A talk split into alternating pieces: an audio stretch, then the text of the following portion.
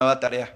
Y le dijo Jehová, ve, vuélvete por tu camino por el desierto de Damasco, y llegarás y ungirás a Sael por rey de Siria. A Jehú, hijo de Nimsi, ungirás por rey sobre Israel. Y a Eliseo, hijo de Safat, de Abel Meola, ungirás para que sea profeta en tu lugar. Y el que escapare de la espada de Asael, Jehú lo matará. Y el que escapare de la espada de Jehú, Eliseo lo matará. Y yo haré que queden en Israel siete mil cuyas rodillas no se doblaron ante Baal y cuyas bocas no le besaron. Y este versículo es el que le da la gran esperanza a Elías. Elías, lo que predicaste, todo lo que hiciste, los milagros que yo pude hacer a través de ti, no fueron en vano. Vamos al capítulo 55 de Isaías.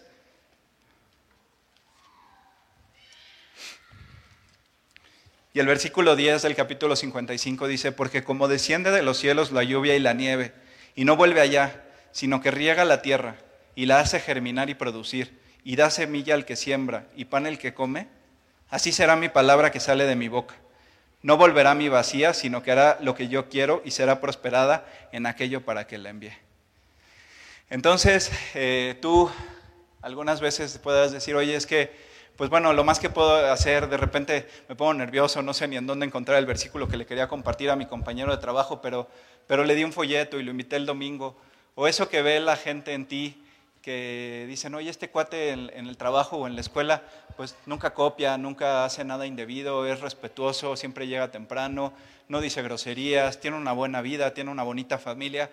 ¿Qué hace de diferente que que, sea algo que yo no tengo.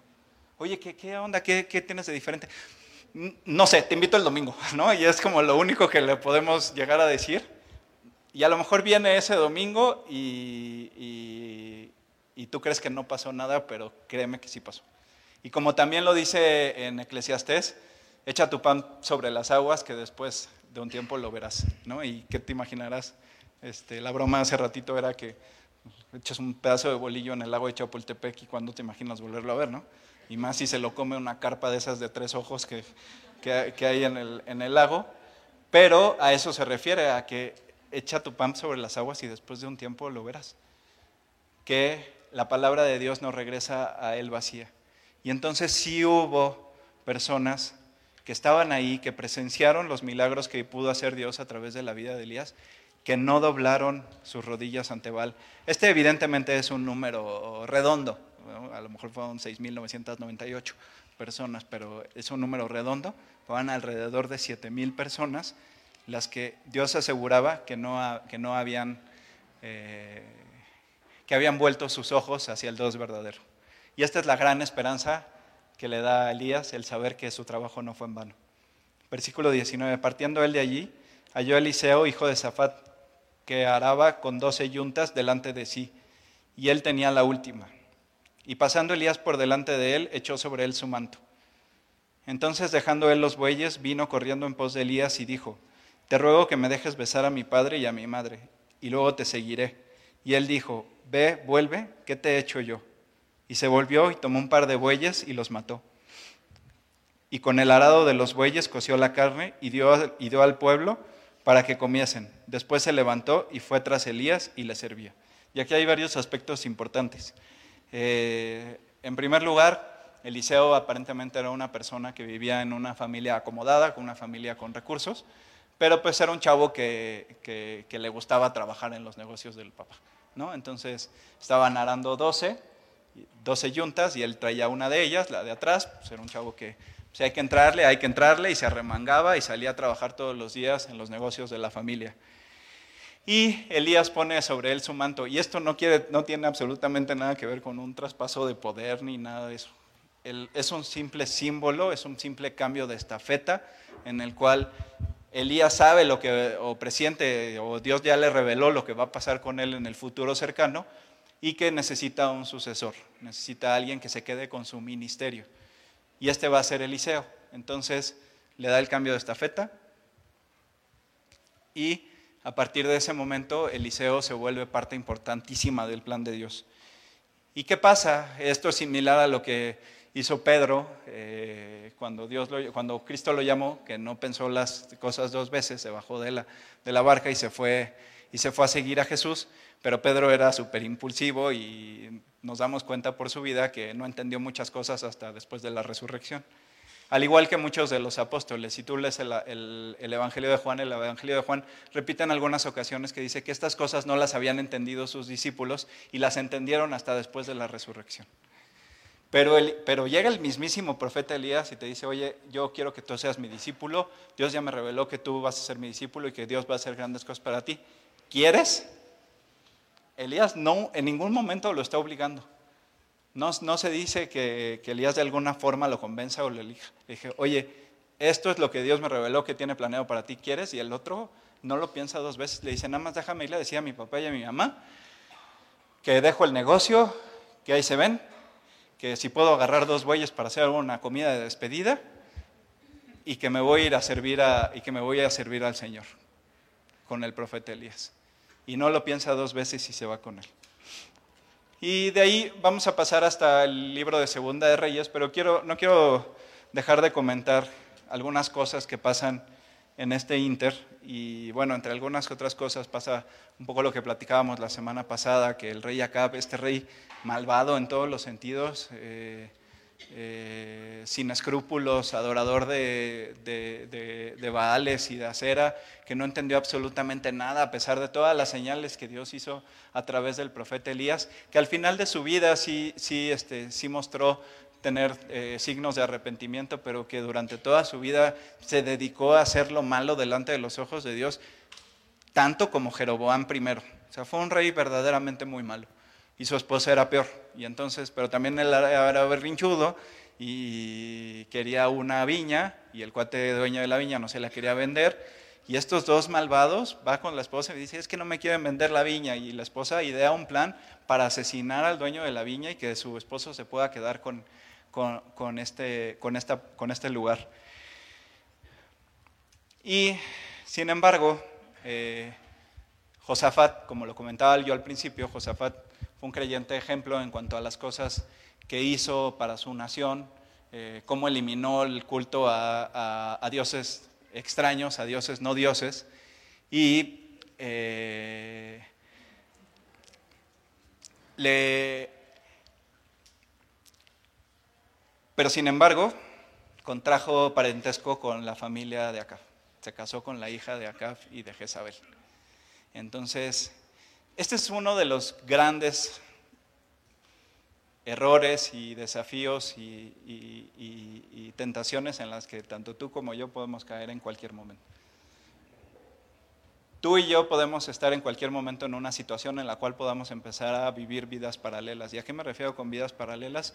Pues sí, tú puedes este, incluso tener discípulos, tomar tu discipulado, llegar aquí todos los domingos temprano, acomodar sillas, estar en la alabanza o estar aquí arriba parado y llevar una vida paralela en la cual eh, sí aparentemente dedicas tu vida a Dios, eres un sirviente de Dios, eres un siervo eh, que tiene conocimiento de la palabra, que ora bonito, sin embargo, no le estás permitiendo a Dios trabajar en tu vida y no lo estás obedeciendo en absolutamente todos los aspectos de tu vida.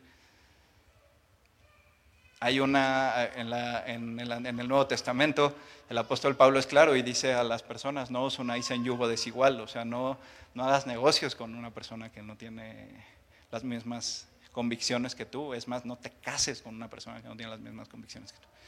Y va Josafat y hace parentesco con el, con el reino del norte, este, esta casa malvada de Acab y de Jezabel, se casa nada más y nada menos que con la hija, y bueno, pues empieza a tener que hacer alianzas, se compromete de manera personal y pues después de una época de paz, tres años de paz, eh, Dios había permitido que los enemigos del pueblo de Israel empezaran a cercenar el territorio y prácticamente ya tenían perdido todo el territorio que estaba del otro lado del Jordán. Y entonces acaba un día, pues, ahí en su casa, este, después de tanta paz y después de, que, de todo lo que le había pasado y que no se cansaba de hacer las cosas equivocadas, dice, yo creo que deberíamos de conquistar Ramot de Galad, que está del otro lado del Jordán. Le vino la ocurrencia a la cabeza. Le voy a decir a Josafat que si me quiere acompañar. Y entonces va, va Josafat, le dice, ¿qué pasó? Este, ¿Qué pasó, suegro? Eh, ¿Qué vamos a hacer? No, pues mira, yo, tu pueblo es como mi pueblo eh, y yo creo que debemos de ir unidos. Esto antes pertenecía a todos, ahora estamos separados en dos, pero yo creo que este, de alguna forma tenemos que recuperar estos territorios que están del otro lado del Jordán. Y entonces le dice, ok, pues no, no me parece mala idea, creo que, creo que, creo que tiene, tiene un poco de sentido que, que queramos recuperar esas tierras, pero pues vamos a preguntarle a un profeta de Dios. ¿Hay algún profeta aquí de Dios que, que, nos pueda ayudar a decirnos si, Dios, si está en los planes de Dios que hagamos esto?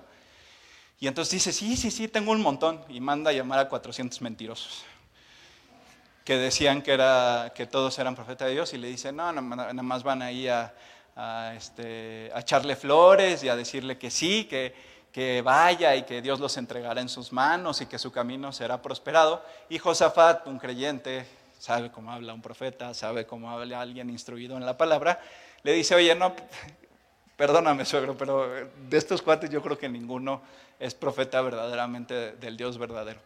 Entonces, eh, ¿hay alguno aquí? Le dice, sí hay un cuate que me choca porque siempre me dice que, todo lo que hago está mal. Pues es que todo lo que haces está mal acá, porque esa parte no la has entendido. Ya después de tantas cosas que has vivido y tú sigues sin entender que todo lo que haces está mal. Pues por eso Micaías todo lo que te dice está mal. Y dice, bueno, no hable así el rey, no te enojes, vamos a llamarlo, ándale. Yo quiero estar seguro de que, de que esto está en los planes de Dios. Y le dice, órale, ok, háblenle. Y entonces llega Micaías con ellos dos y le dice, oye, pues podemos, subimos contra Ramot de Galat. Y Micaías se voltea y le contesta acá, haz lo que te dé tu regalada gana. Y entonces Acab se enoja y le dice, ya ves que este nunca me dice cosas buenas, nunca me dice cosas a favor de mí. Se enojan todos y entonces este, hasta lo meten a la cárcel y Micaías dice, bueno, si realmente, y yo, si vas a la guerra, no vas a regresar acá, nada más te lo digo. Y entonces lo meten, lo meten a la cárcel y, y Micaías lo único que dice, bueno, si las cosas no pasan como yo lo acabo de decir, entonces Dios no habló por mí, está confiado en Dios y sabe que Dios le reveló lo que iba a pasar. Pero, ¿qué pasa con Josafat? Pidió que un profeta de Dios dijera si era lo correcto ir a la guerra o no. ¿Y qué hizo Josafat? fue a la guerra. Le dio más importancia a la relación con su suegro que a lo que a Dios había dicho por medio del profeta Micaías. Y eso nos pasa a ti y a mí todo el tiempo. A veces las, relaciones personales o el quedar bien o el, o el, no hacer las cosas porque no se vaya a enojar cualquier persona de nuestro vínculo, de nuestro círculo, de nuestro núcleo, que esté contraria a las órdenes o al plan de Dios o a la voluntad de Dios y a nosotros nos tiemblan las rodillas para no hacer la voluntad de Dios y hacer lo que no nos va a hacer quedar mal con el de al lado. Y es lo mismo que hace Josafat. Imagínate decirle al suegro, no, pues suegro, ¿sabes qué? Que no. Ya dijo este cuate que no, que no, que no nos va a ir bien y, pues mejor, mejor no vamos. Y no, hace todo lo contrario, se va a la guerra con Josafat, con, con Acab. Acab es asesinado en, este, en esta batalla y reina en su lugar otro peor, que se llamaba Ocosías, su hijo, que se llamaba Ocosías, con el cual también ahora Josafat lleva esta doble vida, ¿no? Lleva esta vida de estar en Judá y estar diciendo que estar yendo al templo y estar ofrendando y estar yendo a, toda la, a la Pascua y todo el asunto, y por el otro lado, eh, a medias tintas, este, haciendo business con su familia política, que eran nada más ni nada menos que las personas más malvadas de la región. Y ya en Segunda de Reyes, eh, Ocosías muere después de haber ido a una, de haberse quedado y no haber ido a la batalla, pero previo a esto también el, profeta Eliseo eh, predice que van a tener una victoria, pero Josafat una vez más lo vemos cometer este mismo error. Por el asunto político y agradar a los dos reinos que tenía más cercanos, deciden ir, decide aliarse con el reino del sur, con el reino del norte y con el reino de Edom para ir a pelear contra Moab. Y entonces, aunque era una persona eh, que vivía de cierta forma una vida correcta, pues esto no quiere decir que, no obedezcas a Dios, no quiere decir que te pases los altos ni que te estaciones en las cocheras de, las casas. O sea, tú puedes llevar una vida aparentemente correcta, pero si tú no le estás permitiendo a Dios trabajar en tu vida, Dios te va a pedir cuentas de todo eso. Y eh, hace una alianza con ellos, incluso mandan llamar a Eliseo, y Eliseo lo primero que les dice a este par de impíos, el, reino, el rey de Dom y el rey de, y el rey de Israel, dice, a ver, si no estuviera aquí Josafat, ni siquiera les hubiera yo dirigido la palabra. Pero porque está aquí Josafat, bueno, ya Dios me dijo que les diga qué va a ser lo que va a pasar y qué es lo que, lo que tienen que hacer. Y le da la victoria.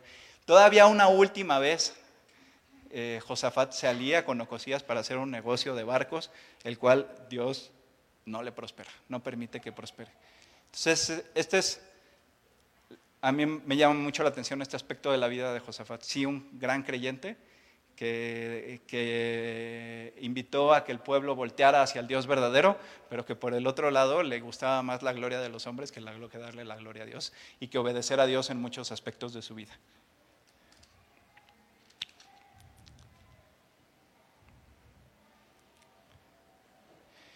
En la última parte de la vida de Ocosías, en el capítulo 1 y la última parte del, ministerio de, Elías, capítulo 1 de Segunda de Reyes, después de la muerte de Acab, se rebeló Moab contra Israel. Y Ocosías cayó por la ventana de una sala que tenía en Samaria. Y estando enfermo, envió mensajeros y les dijo, id y consultad a Balzebub, dios de Cron, si he de sanar de esta mi enfermedad. Y entonces se cae, ha visto todo lo que ha pasado.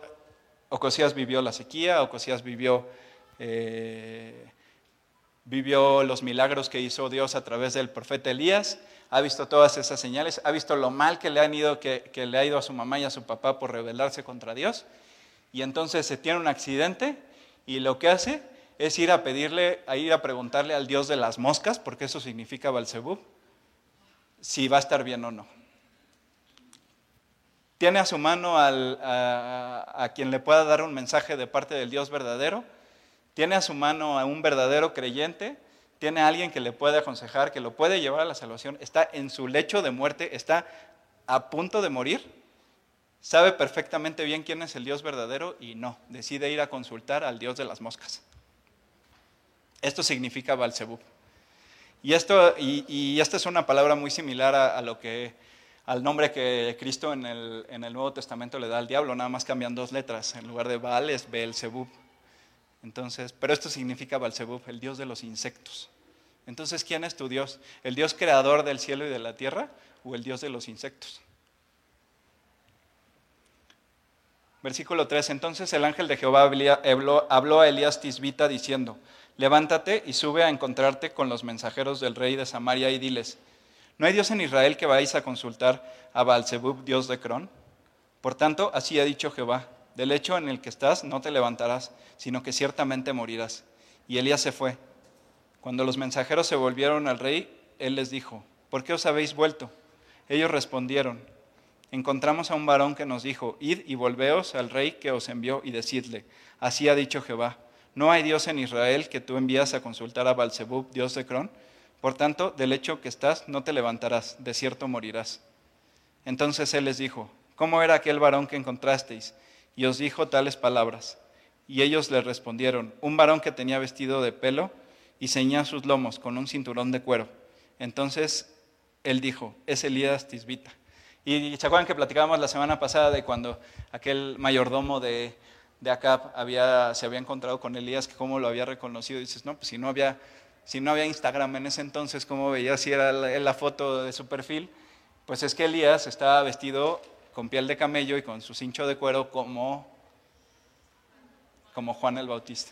Y entonces este velo que está puesto sobre los ojos del pueblo judío todavía, en el cual todavía esperan la venida del profeta Elías como está profetizado, y la venida del Mesías, pues ambas cosas ya ocurrieron. Juan el Bautista era aquel Elías que, que había de venir. Tenía el mismo comportamiento que tenía Elías, se vestía igual y comía lo mismo que, Elías y vivían en los mismos lugares en los que vivió Elías, en el desierto, apartado, eh, con su manto de, de, de, vello de camello, su cinto de cuero y comiendo langostas y miel silvestre. Y entonces así lo reconoció y entonces dice, bueno, eh, lejos Ocosías igual dadísimo a la impiedad, duro, duro, duro como una piedra, igual que su padre, eh, que se encuentran con él y dice, a ver, estás, yo te puedo decir, yo que soy un mensajero del Dios verdadero, yo, soy, yo que soy alguien a través de cual Dios ha hecho grandes obras y que ya me reveló que tú vas a morir y todavía vas y quieres consultar al Dios de las moscas. Y entonces es, con ese mensaje regresan sus mensajeros a, Ocosías. ¿Y qué, ¿Y qué, creen que dice Ocosías? Mándenmelo a arrestar. Ya me tiene harto este cuate. Ni en el hecho de muerte, Ocosías se quebró. La dureza del corazón es impactante. Y le envió un capitán de 50, iba 51 personas porque era un capitán con sus 50 soldados, el cual subió a donde él, el versículo 9. Luego envió a él un capitán de 50 con sus 50, el cual subió a donde estaba, él estaba, y he aquí él estaba sentado en la cumbre del monte, y el capitán le dijo, varón de Dios, el rey ha dicho que desciendas.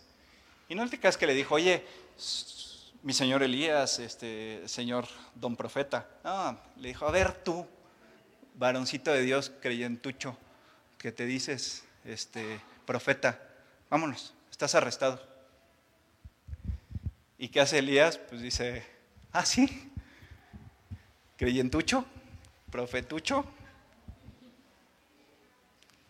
Y Dios a través de él manda descender fuego del cielo. Y ya no es el sacrificio al cual consume enfrente de la gente, ya es a 51 personas que en ese momento son muertas por haber actuado de esta manera contra Elías. Y la verdad es que Digo, no es que estas cosas puedan ocurrir hoy en día, como lo hemos, como a mí me gusta mucho repetirlo y lo decía la semana pasada.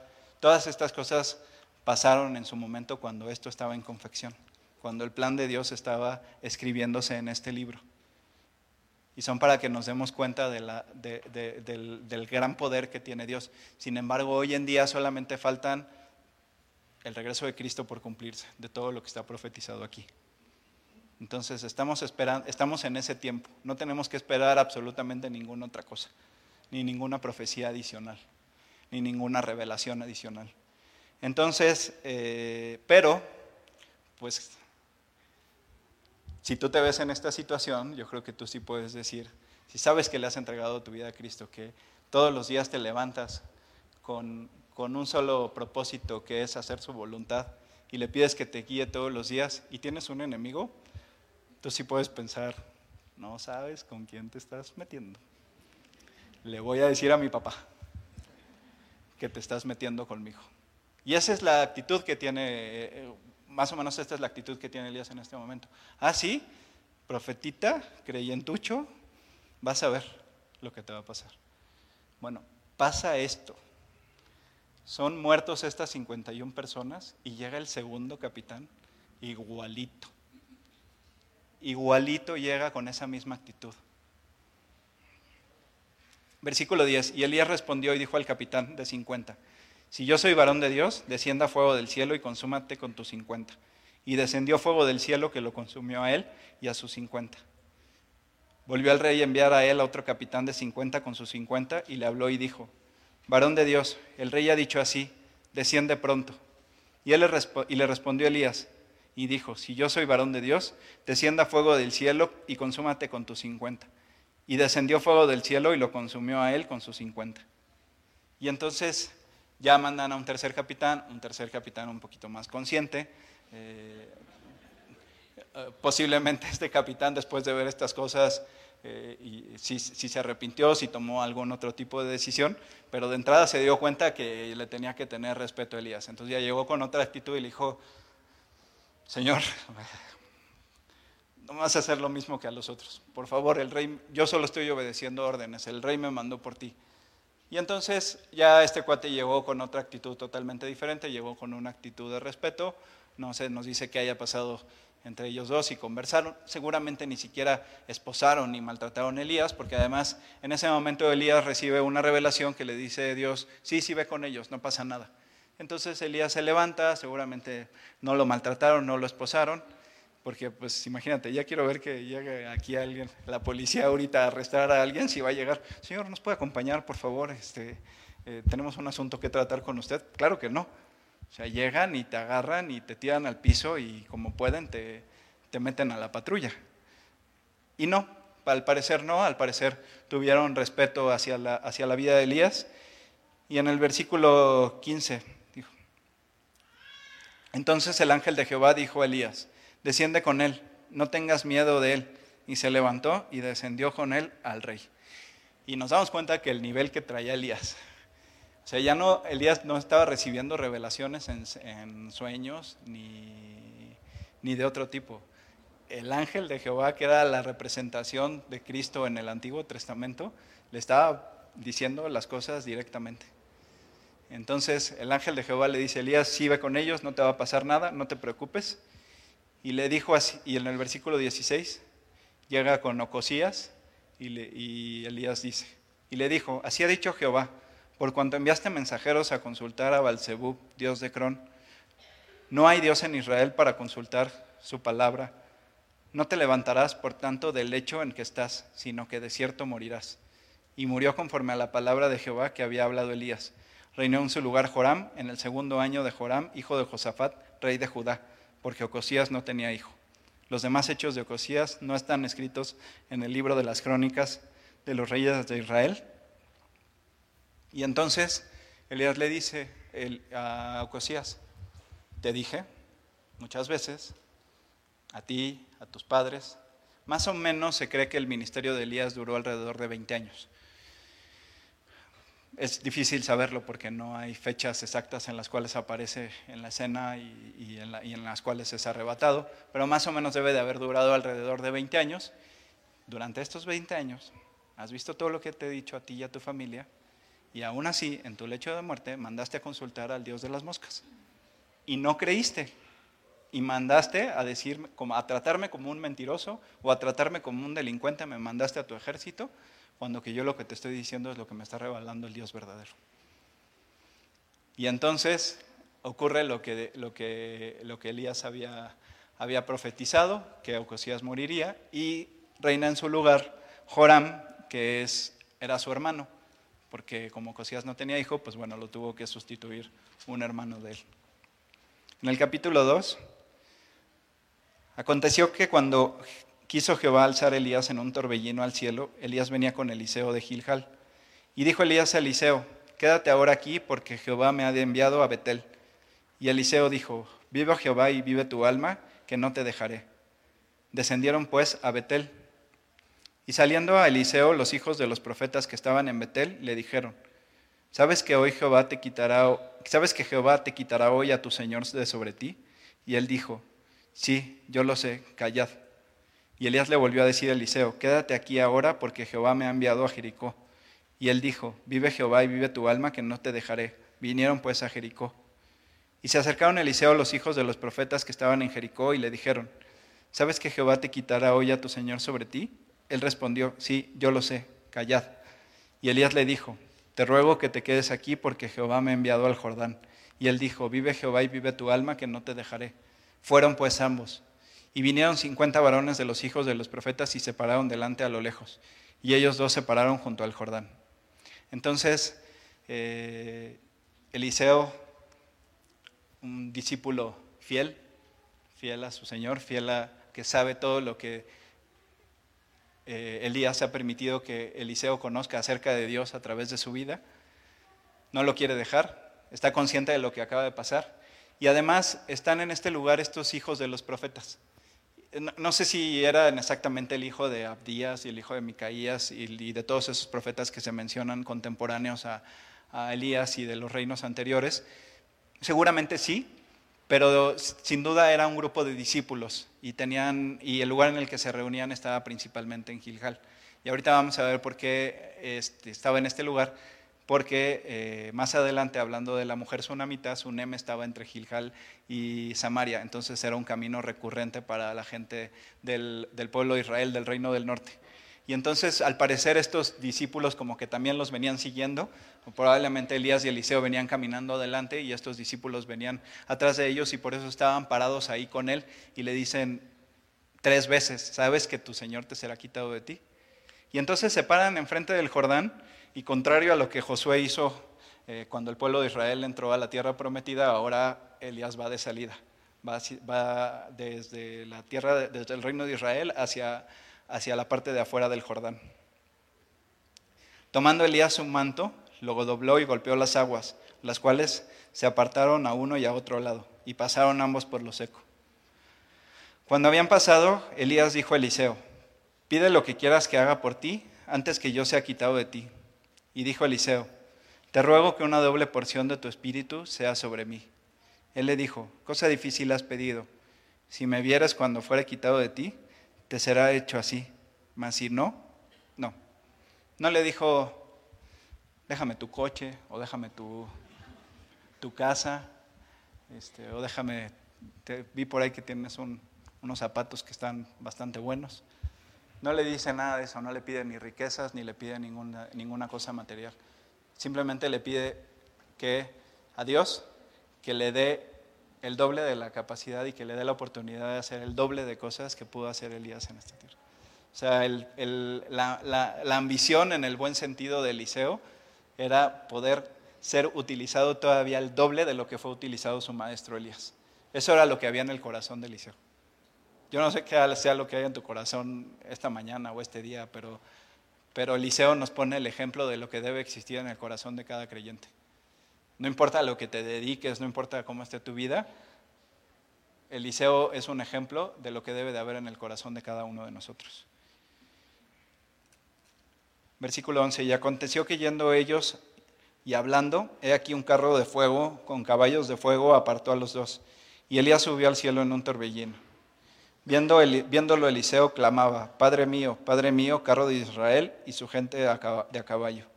Y nunca más le vio, y tomando sus vestidos los rompió en dos partes. Alzó luego el manto de Elías que se le había caído y volvió y se paró a la orilla del Jordán. Y tomando el manto de Elías que se le había caído, golpeó las aguas y dijo, ¿Dónde está Jehová, el Dios de Elías? Y así que hubo golpeado del mismo modo las aguas, se apartaron a uno y a otro lado. Y entonces Eliseo recibe lo que había pedido. Y el Dios que examina los corazones y las intenciones del corazón le concede a este maravilloso creyente lo que, su, su, petición de tener la doble porción del espíritu que había tenido Elías. Y de hecho sí, hoy, esta mañana nada más vamos a ver uno de los grandes milagros que hizo Eliseo, pero, pero en la cuenta sí son como el doble los milagros que logró hacer Eliseo a los que hizo, a los que hizo Elías. Y Elías es arrebatado, ¿y por qué es arrebatado? Mira, eh, yo, pienso que tiene que ver eh, en algún aspecto con el plan que tenía Dios después de lo que nos relatan en el capítulo 17 del Evangelio de Mateo, con la transfiguración. Las dos personas que están, hay dos personas que fueron arrebatadas que no vieron la muerte, el primero es Enoch y el segundo es Elías, y del primero no se nos dice mucho, pero se nos dice todo, que es por qué Dios decidió tener un plan así para él dice que caminó en Oca al lado de Dios todos los días de su vida. Y entonces Dios de alguna forma lo recompensa por, su, por, esa vida de entrega que tuvo. De la misma forma Elías, pero Elías después aparece en la transfiguración junto con Moisés. Moisés sí murió, pero nunca se encontró su, su cadáver y esto tenía un plan muy claro, que era que no podía haber un cadáver de la figura máxima de Israel, porque si no Israel iba a desviar su atención del Dios verdadero y iban a idolatrar un cadáver. Entonces, eh, por eso Dios toma esa decisión. Y también se cree, como decíamos la semana pasada, que estos dos testigos que se relatan en el libro de Apocalipsis, que van a estar a los pies del templo durante la tribulación, son Moisés y Elías. en el libro de Apocalipsis no se dice que sean ellos, pero tienen los mismos, las mismas poderes, o sea, Dios actúa a través de ellos igual, de la misma forma de la cual actuó eh, a través de ellos. Son capaces de traer pestes y de traer desastres naturales, de hacer que no llueva y de hacer que descienda eh, fuego del cielo, igual que lo hicieron Moisés y Elías. Entonces, Eliseo toma la estafeta, se pone su manto. Te digo, no, el manto no tiene ningún significado más que esa, esa estafeta que le pasó a Elías. Ahora él es el, el, gran profeta de Israel y tiene, la, y tiene la encomienda de hacer lo que Dios le pida que haga. Y nos vamos a ir hasta el capítulo 4, en el versículo 8.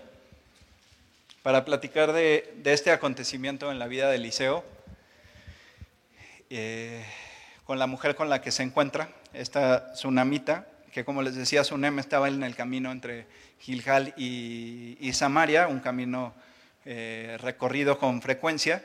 Y pues como Eliseo pasaba por ahí y, había, y en Sunem era una ciudad, había una mujer ahí eh, que vivía con su marido, que al parecer eran personas acomodadas, con recursos, que cada vez que pasaba por ahí Elías, Eliseo, perdón, lo, invitaban a comer.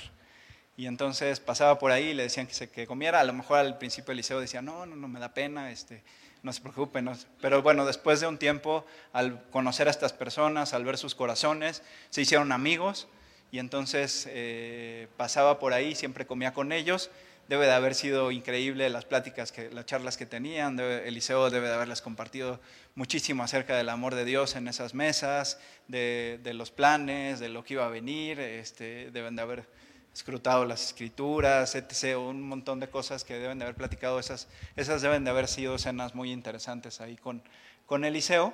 Y entonces la mujer le dice a su marido, oye, pues Eliseo viene muy seguido, pasa por aquí mucho, siempre come con nosotros. Me gustaría que hiciéramos algo más por él y ¿por qué no le construimos un cuarto en donde él pueda quedarse? Nada, nada ostentoso, eh, simplemente donde él pueda, después de comer, descansar, irse al otro día a su destino y esté descansado y, él esté seguro. Entonces, versículo 8. Aconteció también que un día pasaba Eliseo por Sunem y había allí una mujer importante que le invitaba insistentemente a que comiese. Y cuando él pasaba por allí, venía a la casa de ella a comer. Y ella dijo a su marido, he aquí ahora yo entiendo que este que siempre pasa por nuestra casa es varón santo de Dios. Yo te ruego que hagamos un pequeño aposento de paredes y pongamos allí cama, mesa, silla y candelero, para que cuando él viniera a nosotros se quede en él. Y aconteció que un día vino él por allí y se quedó en, en aquel aposento y allí durmió. Entonces dijo a Giesi su criado, llama a esta tsunamita. Cuando la llamó vino a ella delante de él. Dijo, entonces, dijo él entonces a Giesi, dile, he aquí tú has estado solícita por nosotros con todo este esmero. ¿Qué quieres que haga por ti? ¿Necesitas que hable por ti al rey o al general del ejército? Y ella respondió, yo habito en medio de ti, yo habito en medio de mi pueblo. Y él dijo, ¿qué pues haremos por ella? Y Giesi respondió, he aquí que ella no tiene hijo y su marido es viejo. Dijo entonces, llámala, y le llamó, y él la llamó. Y ella se paró a la puerta. Y él le dijo, el año que viene por este tiempo abrazarás a un hijo. Y ella dijo, no, Señor mío, varón de Dios, no hagas burla de tu siervo. Mas la mujer concibió y dio a luz un hijo el año siguiente, en el tiempo que Eliseo le había dicho. Entonces Eliseo se siente profundamente agradecido con esta mujer, con esta familia, y dice, oye, pues yo quiero retribuir eh, todo, todo lo que han hecho por mí, todo el aprecio que me han tenido, me han dado sustento, me han dado casa, entonces, eh, pues quiero averiguar qué es lo que le hace falta. Yo soy una persona que, a pesar de que en el palacio todo el mundo me quiere matar, pues nadie me va a hacer nada porque, porque saben, saben de las consecuencias, pero sí le puedo ir a pedir algo al rey. Y con esto confirmamos que la mujer era una persona que vivía en una zona eh, que, que, tenían recursos, ¿no? porque dice, no, del rey, del gobierno y de nadie necesito nada. Yo vivo en medio de mi pueblo, tengo todo lo que necesito, pero me hace falta un hijo no he podido tener un hijo. Y seguramente esta, esta pareja ya tenían edad avanzada y era la gran afrenta de esta mujer. Había querido tener un hijo toda su vida. Y entonces Eliseo dice, bueno, pues si eso es lo que, por lo que me está pidiendo esta mujer que ore, yo voy a orar por ella y le voy a pedir a Dios que cumpla el anhelo de su corazón. Ella eh, es escéptica, hasta cierto punto no cree que pueda ser posible. Seguramente Eliseo le dijo, recuerda, recuerda a Sara, recuerda a Rebeca, recuerda a todas estas mujeres que, Dios cumplió a Ana, que Dios cumplió el milagro que ellas estaban esperando, y, tú ten fe, tú ten fe y ten, y ten paciencia. Y entonces se cumple el gran anhelo del corazón de esta mujer. Es madre, un año después queda embarazada y un año después tiene a su hijo en sus brazos. En sus brazos. Versículo 18. Y el niño creció, pero aconteció que un día que vino a su padre, que estaba con los segadores, y dijo a su padre, ay mi cabeza, mi cabeza. Y el padre dijo a un criado, llévalo a su madre. y habiéndole él tomado y traído a su madre, estuvo sentado en sus rodillas hasta el mediodía y murió. Ella entonces subió y lo puso sobre la cama del varón de Dios y cerrando la puerta se salió. Llamando luego a su marido le dijo, te ruego que envíes conmigo a alguno de los criados y a alguna de las asnas para que yo vaya corriendo al varón de Dios y regrese. Y entonces la mujer dice, ¿qué está pasando? O sea, este era el anhelo más profundo que yo tenía en mi vida y de repente se me muere de insolación. ¿Qué, qué onda con esto? O sea, no, no estoy entendiendo absolutamente nada de lo que se me acaba de venir.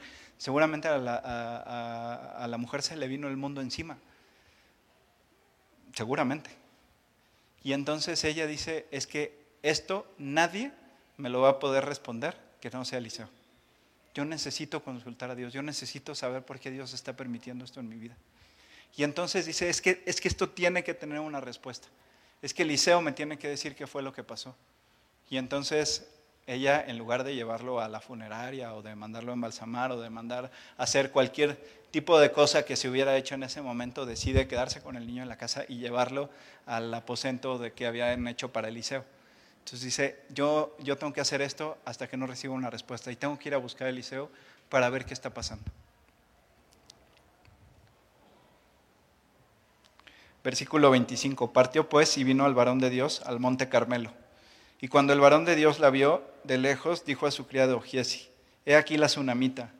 Te ruego que vayas ahora corriendo a recibirle y le digas, ¿te va bien a ti?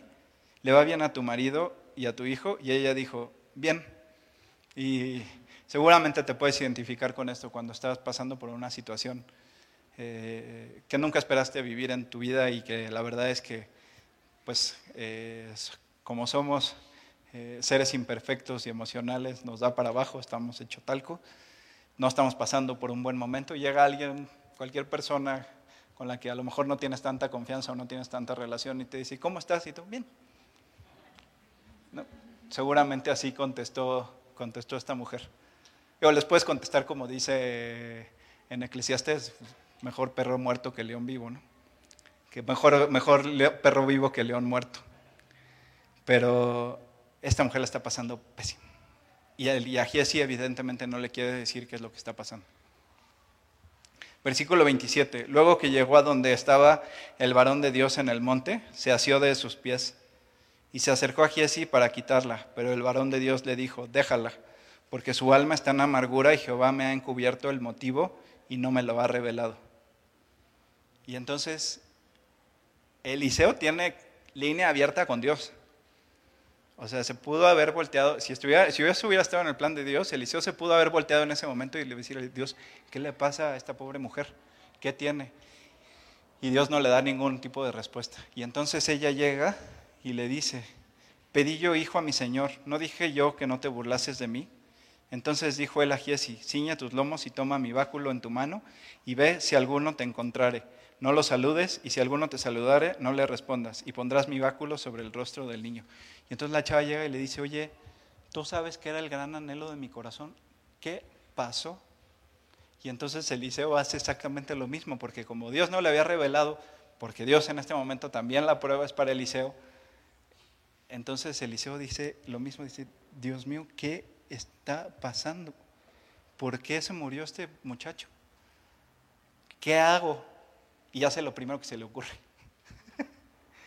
no consulta, no ora, no, no, le encuentra la lógica, dice, pues que igual y como Aarón, igual y mi vara tiene poderes, no sé qué pasó por la cabeza de Eliseo, pero hizo lo primero que se le ocurrió definitivamente, y entonces le da a Giesi el báculo y dice, llévate el báculo y pónselo en la cabeza y chicle y pega. Y pues por supuesto que no, porque era, era exactamente lo primero que se le había ocurrido. Versículo 30, y dijo la madre del niño, Vive Jehová y vive tu alma, que no te dejaré. ¿Puedes pasar, Pato? Él entonces se levantó y la siguió. Y Giesi había, había ido delante de ellos. Y había puesto el báculo sobre el rostro del niño, pero no tenía voz ni sentido. Y así se había vuelto para encontrar a Eliseo y se lo declaró diciendo, el niño no despierta. Y venido Eliseo a la casa, he aquí que el niño estaba muerto tendido sobre su cama. Entrando él entonces, cerró la puerta tras ambos y oró a Jehová. Se dio cuenta perfectamente bien de que lo que había hecho había sido un impulso y que lo que tenía era que ponerse a hacer era orar. Ahora, es, es importante para mí repetir lo que dijimos la semana pasada. Elías tuvo un milagro similar y ahora Eliseo va, está a punto de hacer, Dios está a punto de hacer un, un milagro similar. También el apóstol Pablo en la Biblia lo pudo hacer. Todos estos milagros, al igual que todos los que hizo Eliseo, de traer a la vida nuevamente a una persona, es porque esto se estaba construyendo. Hoy en día, si una persona muere en el Señor, el plan de Dios es que esa persona ya esté en la eternidad con Él. Por mucho que te pongas a orar y por mucho que te pongas a pedirle, la persona no va a regresar. Y si una persona no muere en el Señor, pues no hizo lo que Dios, lo que Dios tantas oportunidades le dio en esta vida que que era arrepentirse, invitar a Cristo a vivir a su corazón y abrirá los ojos en el lugar en el que nunca quiso estar, que es en el infierno. Porque hay dos opciones. En el plan de Dios, hoy en día, hasta que sea su segunda venida, es quienes mueren en el Señor están hoy en la presencia de Dios. Y quienes no tomaron la decisión de invitar a Cristo a su corazón y mueren, están en el infierno. Entonces, son los dos caminos que hay. Después subió y se tendió, versículo 34, y se tendió sobre el niño, poniendo su boca sobre la boca de él, y sus ojos sobre sus ojos, y sus manos sobre las manos suyas. Así se tendió sobre él, y el cuerpo del niño entró en calor. Volviéndose luego, se paseó por la casa una y otra parte, y después subió y se tendió sobre él nuevamente, y el niño estornudó siete veces y abrió los ojos. Y entonces, ¿qué crees que hacía Eliseo mientras estaba paseándose de un lado a otro de la casa? Orando. Y es aquí donde convergen las dos historias. El cierre de la semana pasada era encontrarnos al profeta Elías con sus grandes poderes y, las grandes cosas que Dios había hecho a través de su vida y cómo nos encontramos a Dios, qué encontramos a Dios diciéndole a Elías, Elías, ponte a orar. Y Eliseo, que, del cual Dios concedió la petición de su corazón, de tener una doble porción del espíritu de, Elías y Dios diciéndole exactamente lo mismo a Eliseo. Eliseo, ponte a orar. Y es que no hay de otra. Yo se los decía la semana pasada, en medio de la gran prueba que particularmente nosotros estamos pasando, mi familia y yo, Dios ha ido cada día llevándonos hacia adelante. Y cada día es un pasito más hacia adelante, pero cada día requiere de su nueva oración. Y cada día requiere de pedirle de la gracia para enfrentar ese día. Y cada día requiere de estar cerca de Dios. Y no hay otro camino. Si no te pones a orar, las cosas no van a cambiar. Pero quiero decirte que, el, y sí vas a ver grandes milagros en tu vida. Y el primer gran milagro que se dio en mi vida fue el día que yo agarré el folleto que me había regalado mi mamá y ya no pudiendo más, lo saqué del cajón en el que lo había yo metido, lo leí y cuando llegué a la parte de la oración que yo tenía que hacer para invitar a Cristo a mi corazón, decidí hacerla, me arrodillé junto a mi cama y a partir de ese momento, el primer milagro de la oración empezó a pasar en mi vida. Y a través de la oración he visto muchos milagros en toda mi vida. Abrirse el río, abrirse el mar en diferentes ocasiones. Y también el consuelo de Dios y, la gracia de todos los días y el pan de cada día que está en su palabra. Pero tú no puedes aspirar a un milagro en tu vida si no has hecho este primer paso que te acabo de decir, el que yo hice aquel día al borde de mi cama. Si tú no le pides perdón a Dios y aceptas el pago que hizo Cristo en la cruz por ti, no va a pasar absolutamente nada que tú. Y si quieres, sigue adorando al Dios de las moscas. Pero el Dios verdadero no va a estar en tu vida. Si tú quieres abrirle la puerta de tu corazón a Dios, yo voy a orar. Lo único que tienes que hacer es repetir estas palabras en tu corazón. Dios, gracias por esta mañana, por traerme a este lugar. Y ahora entiendo que tú moriste por mí en la cruz. Te pido perdón por todas mis faltas. Te pido que tú tomes el control de mi vida. Y te pido que tú me cambies, que me transformes y quiero un día abrir los ojos en tu presencia. Te doy las gracias y te pido todo esto en el nombre de Jesús. Amén.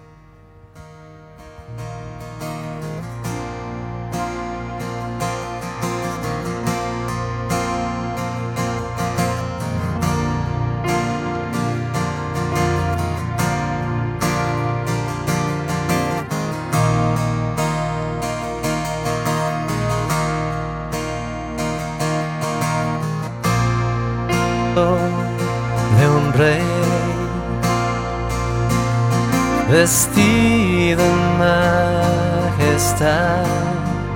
Se goza la creación, se goza la creación. Cubierto está de luz y toda oscuridad, temblante su voz temblante su voz. Cuán grande es Dios, cantaré cuán grande es Dios y todos lo verán. Cuán grande es Dios.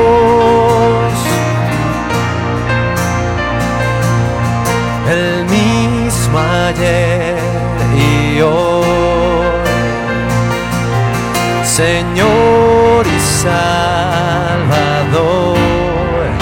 principio y final, principio y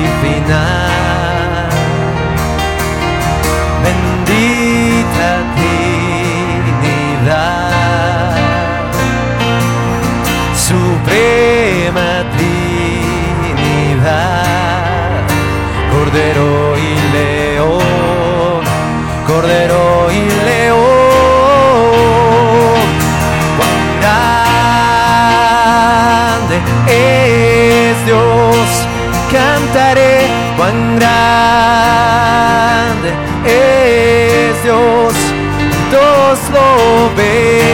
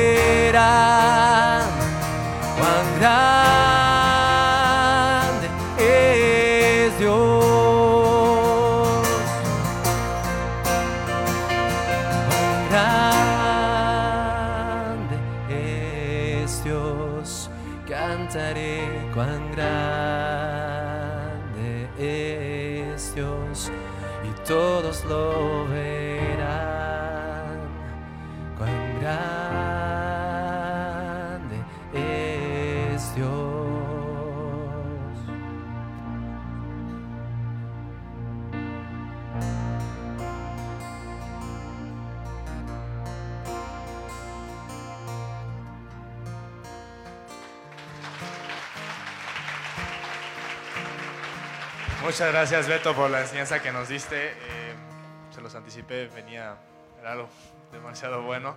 Espero que no solo se queda en una enseñanza de un domingo, sino que podamos llevar a nuestro día a día, a nuestra semana.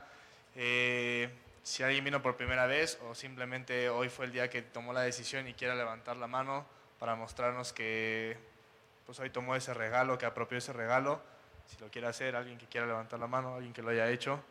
Esto lo hacemos no para evidenciar a la gente, sino para gozarnos con ustedes y para darles un regalo. Alguien. Ah, ah, gracias a Dios.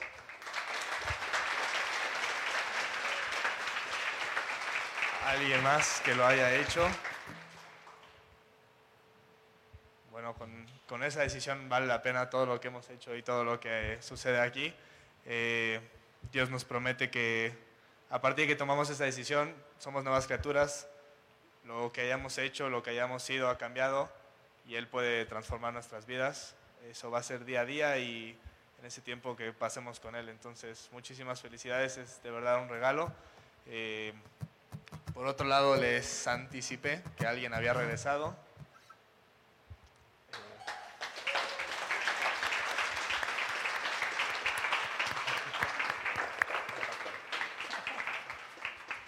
La verdad es que es eh, precioso estar aquí. Eh, es, es muy especial verlo de lejos, pero es muy padre estar aquí presente. Eh, Beto, ¿quieres, ¿quieres volver a pasar?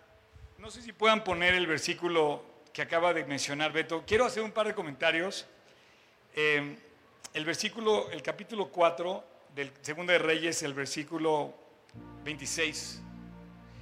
La verdad es que Beto hace muy poco tiempo perdió temporalmente el contacto con su mamá, pero su mamá está en el cielo. Un testimonio increíble. Gracias a ella, él se convirtió y toda su familia. Y toda- cuando digo toda su familia, es toda su familia porque ella fue un testimonio para liderar una familia muy grande y todo el tiempo que ella vivió fue sorpresiva su muerte, eh, no estaba enferma de nada. Eh, y entiendo lo que está pasando. Pero ahorita que decías de este versículo, dice, te ruego que vayas ahora corriendo a recibirla y le digas, te va bien, está bien tu marido, está bien tu hijo. Y cuando ella contesta bien, su hijo estaba muerto, ¿no? Un niño por el cual había pedido, ¿no? Y yo, como que me resonó mucho esa palabra bien, porque yo creo que tu mamá está bien, igual que la mía. Y no sé cómo sea la verdad, pero en el cielo todas esas relaciones se perfeccionan.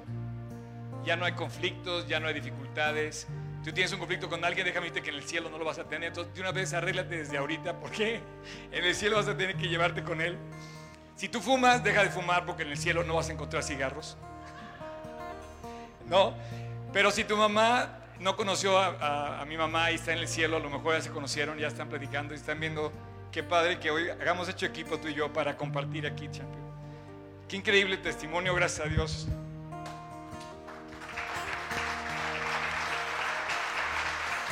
Seguramente tu mamá está, está gozándose, igual que la mía, de ver que además de todo, no solamente estamos eh, disfrutando de la salvación, sino además disfrutando de lo que es compartir su palabra. Eh, gracias a Dios por tu vida. Recibí muy buenos comentarios de la semana pasada que muchos se habían alentado con, el, con la plática de Beto. Quiero decirte que me superó tremendamente porque él resumió no sé cuántos capítulos en unos cuantos, en cuantos minutos y fue demasiado, demasiado grande. Este, y, me llamaba la atención otro versículo porque ya son como famosos ustedes, ¿eh? Eh, bueno, el famoso es Cristo, pero me llamó la atención también este versículo acá de lo que comentó. Dice, el, no sé si puedas poner Primera de Reyes ve- 19, capítulo 19, versículo 18, que dice, y yo haré que queden en Israel siete mil cuyas rodillas no se doblaron ante Baal y cuyas bocas no le besaron. Qué curioso que habla de siete mil. O sea, me llama la atención que Dios menciona un número exacto. Como tú decías, yo también pienso que es un número global, un número que, que engloba, este, pero dice, hay un grupo de personas que se mantienen eh, fieles a Dios, ¿no? Y yo, ahora que estuve de viaje, me encontré con algunos testimonios preciosos de gente que nos ve en internet. Eh, no sé cuánta gente sea, la verdad, no sé si son 100 o rebasan los miles, pero me sorprende que de repente llegas a Aeroméxico y te dicen, Oscar Sotres. Y Yo, ¿cómo supiste? G316. Y Yo, ¿es en serio? O por ejemplo, llegas allá y te dice que una persona que nos estaba viendo en, San Luis Potosí fue la clave para que hoy se hubiera abierto ya, es oficial, una célula de G36 en San Luis Potosí. Entonces tienes a gente de San Luis Potosí por gente que nos estaba viendo. Y yo, resulta que, así como hoy tú fuiste invitado, un día fue invitado aquí Homero Gándara. Entonces, esa persona viendo las prédicas de aquí, de repente aparece un capítulo donde Homero Gándara predica resulta que tuvo contacto, supo que iba a estar Homero Gándara en San Luis Potosí y fue la clave para que en San Luis Potosí hiciera una reunión. Hace dos semanas hubo una reunión ahí y el caso es que eh, un grupo pequeño de unas 30 personas, pero se convirtieron como otras 30 más y oficialmente empezó G36 en San Luis Potosí. ¿no? Eh, entonces está, está como muy, muy padre que de repente veas que la palabra de Dios no, se limita ¿no? y sigue avanzando y pues Dios te está usando a ti, Dios te está usando a Pato, Dios está usando a cada uno de ustedes con una doble porción que está disponible para aquel que la tome. Para terminar, no sé si son 7 mil, pero en nuestras cuentas hay más, hay casi 10 mil personas que ya descargaron la aplicación. A lo mejor son 10 mil las que dicen no han doblado su pie a Neval, lo cual me encantaría. Hay casi 10 mil personas que ya descargaron la aplicación de Gentes 16 y nos ven. Se me hace increíble. Se me hace padre que de repente este lugar ya se volvió famoso por gente que anhela venir a conocer de dónde nos ven, ¿no? Y tú que lo disfrutas, pues invita a la gente, no para que conozca el lugar, dile, ven, ven para que te platique del que debemos ser famoso que se llama Jesucristo. Vi que alguien levantó la mano acá de este lado, no sé quién fue, ¿puede volver a levantar? ¿Alguien puede volver? Eh, gracias a Dios. Y bueno, nada más te quiero decir una cosa. Esa Biblia que tienes en tus manos, que nos encanta compartirla y nos encanta estudiarla, nos encanta hablar de eso, esa Biblia no, no es la palabra mágica, la palabra correcta. Es un libro vivo y real, que es más cortante que toda espada de dos filos. Dice, penetras a partir del alma, el espíritu y discierne las intenciones y los pensamientos y él, él puede tocar el corazón y el alma, ¿no? Entonces empieza a leer tu Biblia, vas a, vas a entender el corazón de Dios, el amor de Dios y vas a empezar a ver que Dios tiene un regalo precioso para ti, una vida nueva. Me encanta, gracias a Dios. Y bueno, hay que seguir estudiando la Biblia con todo. Y como dice esta canción, cuán grande, cuán grande es Dios. Dios los bendiga. Felicidades, Beto. Dios los bendiga. Felicidades. Cuán grande es Dios, cantaré cuán grande